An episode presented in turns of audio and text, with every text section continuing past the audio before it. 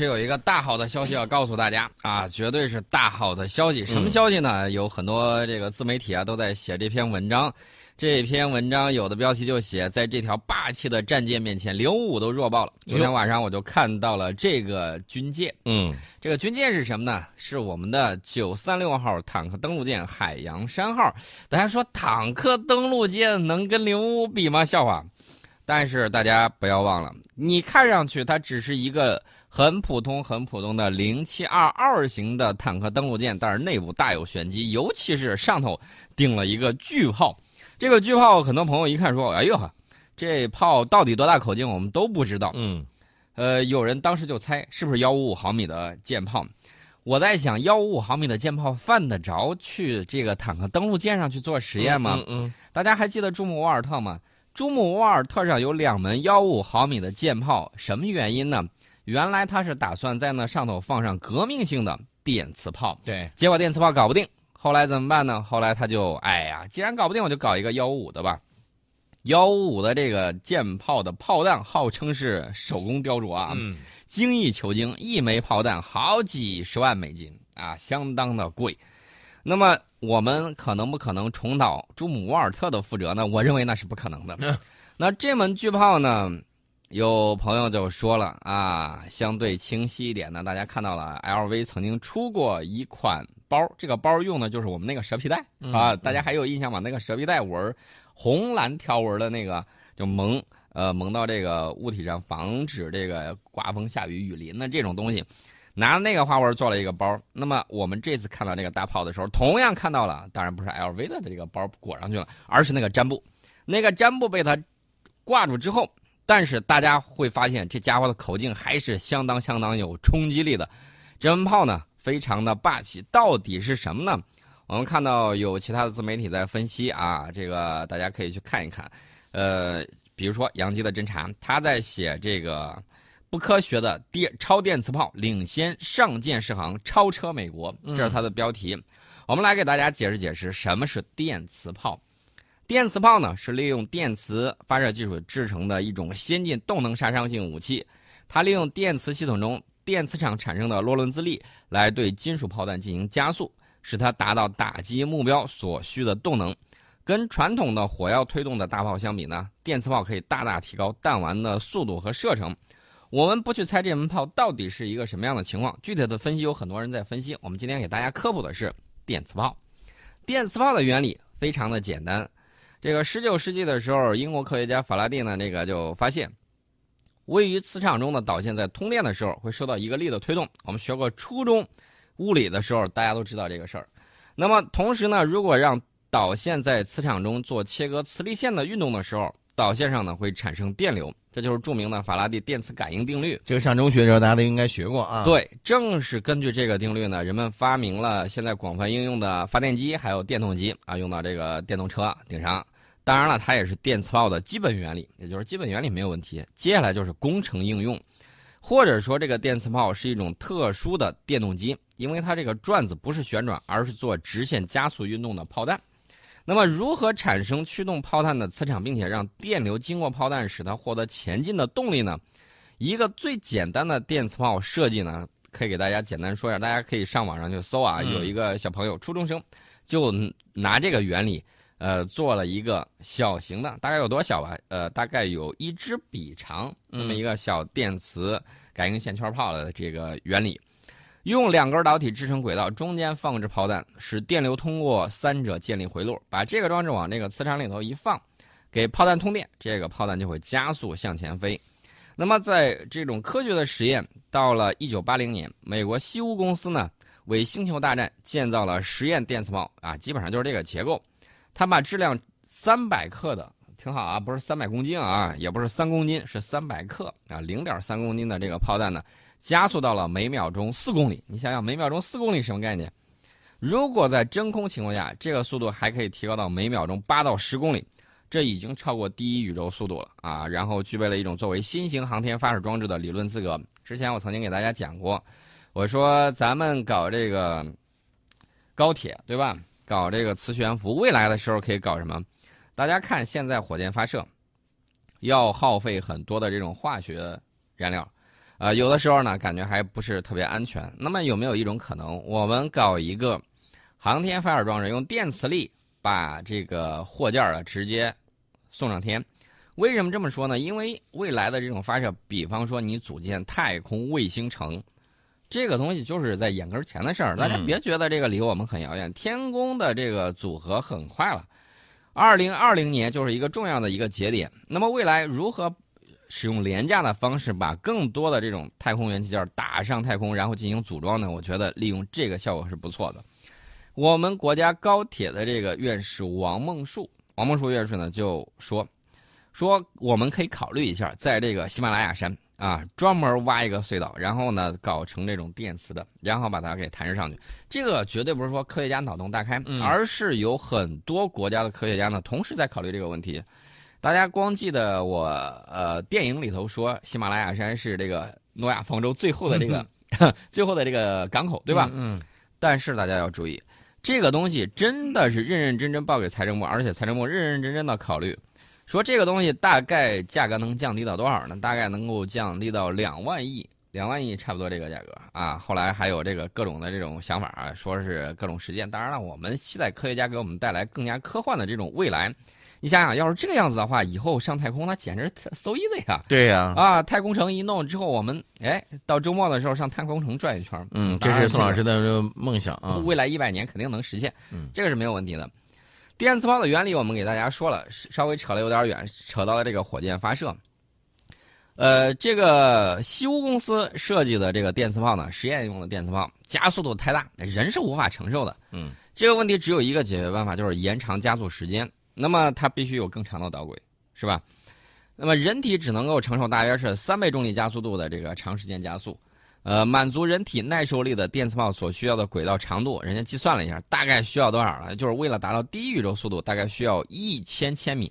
这就是刚才我为什么说不能人坐着上去，但是你发射发射什么呢？发射这个物件儿，它是没有问题的，它能扛得住，你直接给它打上去就行了。上太空再组装。现在电磁炮能够发射的这个炮弹呢，质量仍然不大啊，这是加速能力不足造成的。呃，大家可以做一个简单的计算，这个加速炮弹的力与磁场和电流之极成正比。那么要获得足够强的这种加速磁场，一般要靠超导磁体，用超导线圈产生磁场啊，这个是相对成熟的一个技术。但是超导磁体呢，需要冷却到很低的温度，比如说这个液氦的温度，零下二百六十九度。啊，这个才能发挥应该绝对零度那种啊。这个对于军事应用呢，实在是一个大问题，因为你这个样子的话，会降低发射装置的这个灵活性。所以美国呢，他就考虑了，既然是这个样子，我不如刚开始的时候，我先化学能加速，加速到一定程度的时候，我电磁线圈再给它加速一把。然后他就搞的这个炮弹，你你会发现，电磁炮后面老是喷火。真正的电磁炮，理想中的电磁炮是后面是不带这个化学能的，直接直直接一步加速就行了。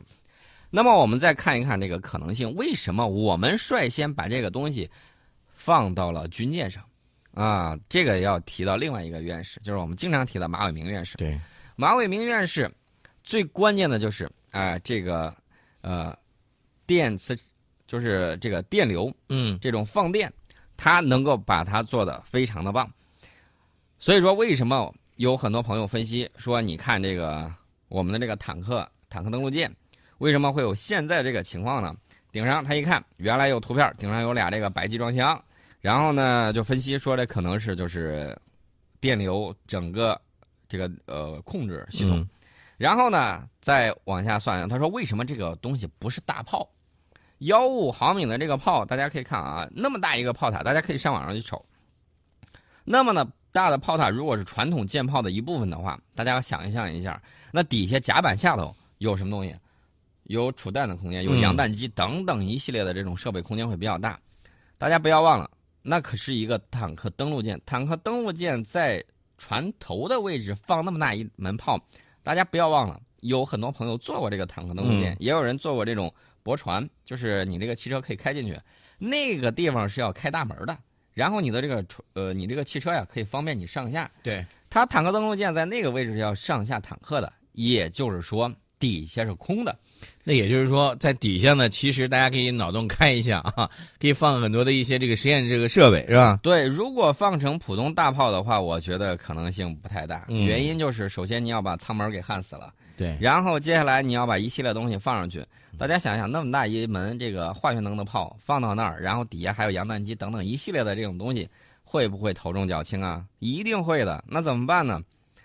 我们的判断就是，它可能极有可能它不是传统的舰炮，而下面可能是一系列的这种实验，比如说供电站之类的东西。放上去倒是有可能的，所以这就是大家的这种分析。为什么说这个里头极有可能是哎我们的这个电磁炮上舰？当然了，还有很多朋友分析了说这个武船这边嗯能够对这个坦克登陆舰进行相应的这种改装。大家注意看这个图片啊，这个实验设备啊，临时工业设备，还有就是那个剑桥上方走了一个东西，那个东西呢，应该是这个观测与仪器跟踪平台。一般情况下，你要说放舰炮的话，犯得着去放这个东西去实验吗？用不着的。所以大家就应该明白，这个东西真真正正的是我们不能说是弯道超车啊，应该说是我们领先了一步，只是领先了一步。但是大家要注意啊，美国不是没有实验，也有相应的实验，而且之前他实验的时候，他把它放到哪个船上呢？放到那个呃联合高速船五号舰特伦顿号，放到那个顶上。特伦顿号有什么好处呢？同样就是底下有大空间，然后呢便于各种的改装，各种的这种实验设备的安装，对嗯而且这家伙速度比较高，能飙到四十节，嗯所以他们就在那儿折腾。呃，大家也要看到啊，这个我们的这种发展呢还是比较快的。电磁炮，我一直在想，零五五 B 能不能上电磁炮？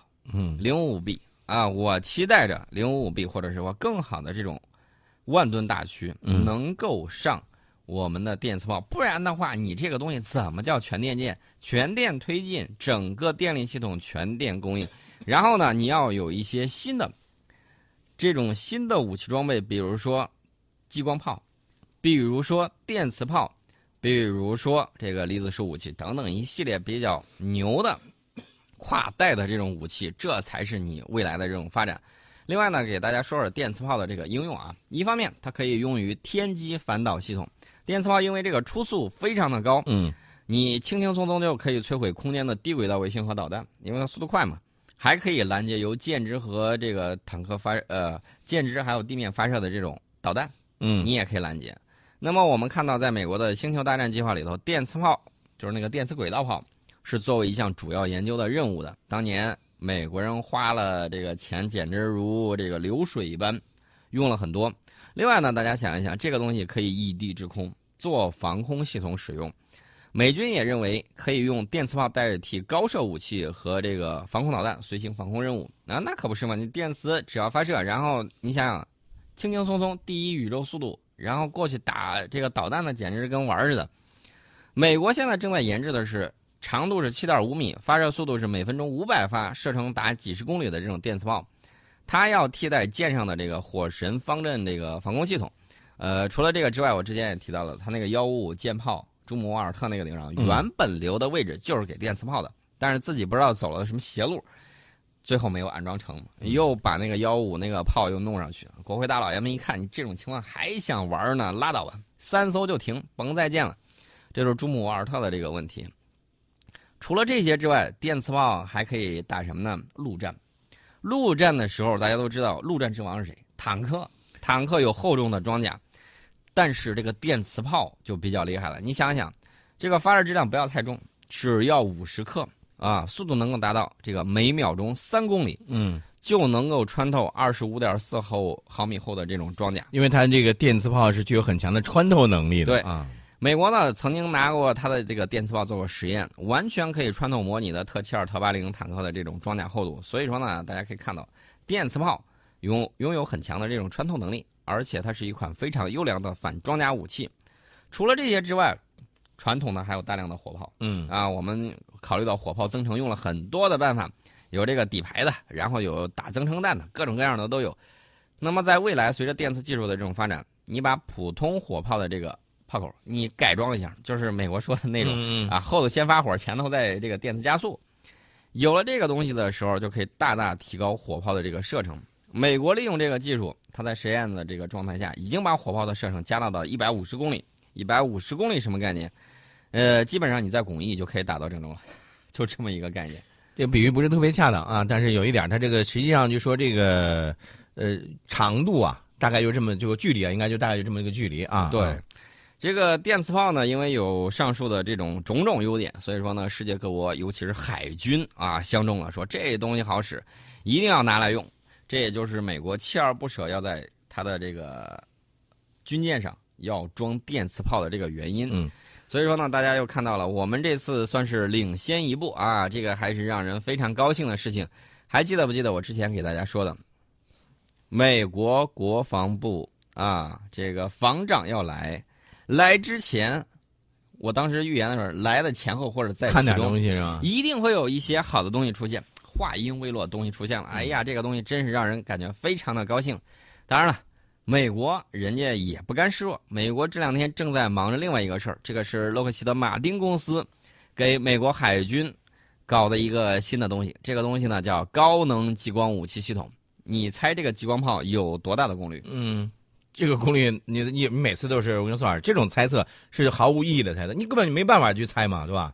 这这个应该是你有基本的这种了解的时候，大概能猜出来它有多大的啊？多少千瓦是吧？嗯，一百一百千瓦。一百千瓦，嗯，这个一百千瓦还要洛马公司去快速研发。我在想说一个问题，你直接买我们的就好了，我们出口的都有一百千瓦的，你还用去你造吗？对不对？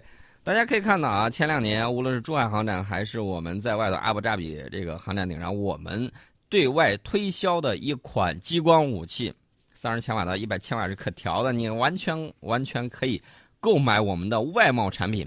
美国又说你又封锁我，不好意思，就是封锁你。美国前两年好不容易突破了我们对它的封锁啊，你知道什么封锁吗？激光晶体的封锁。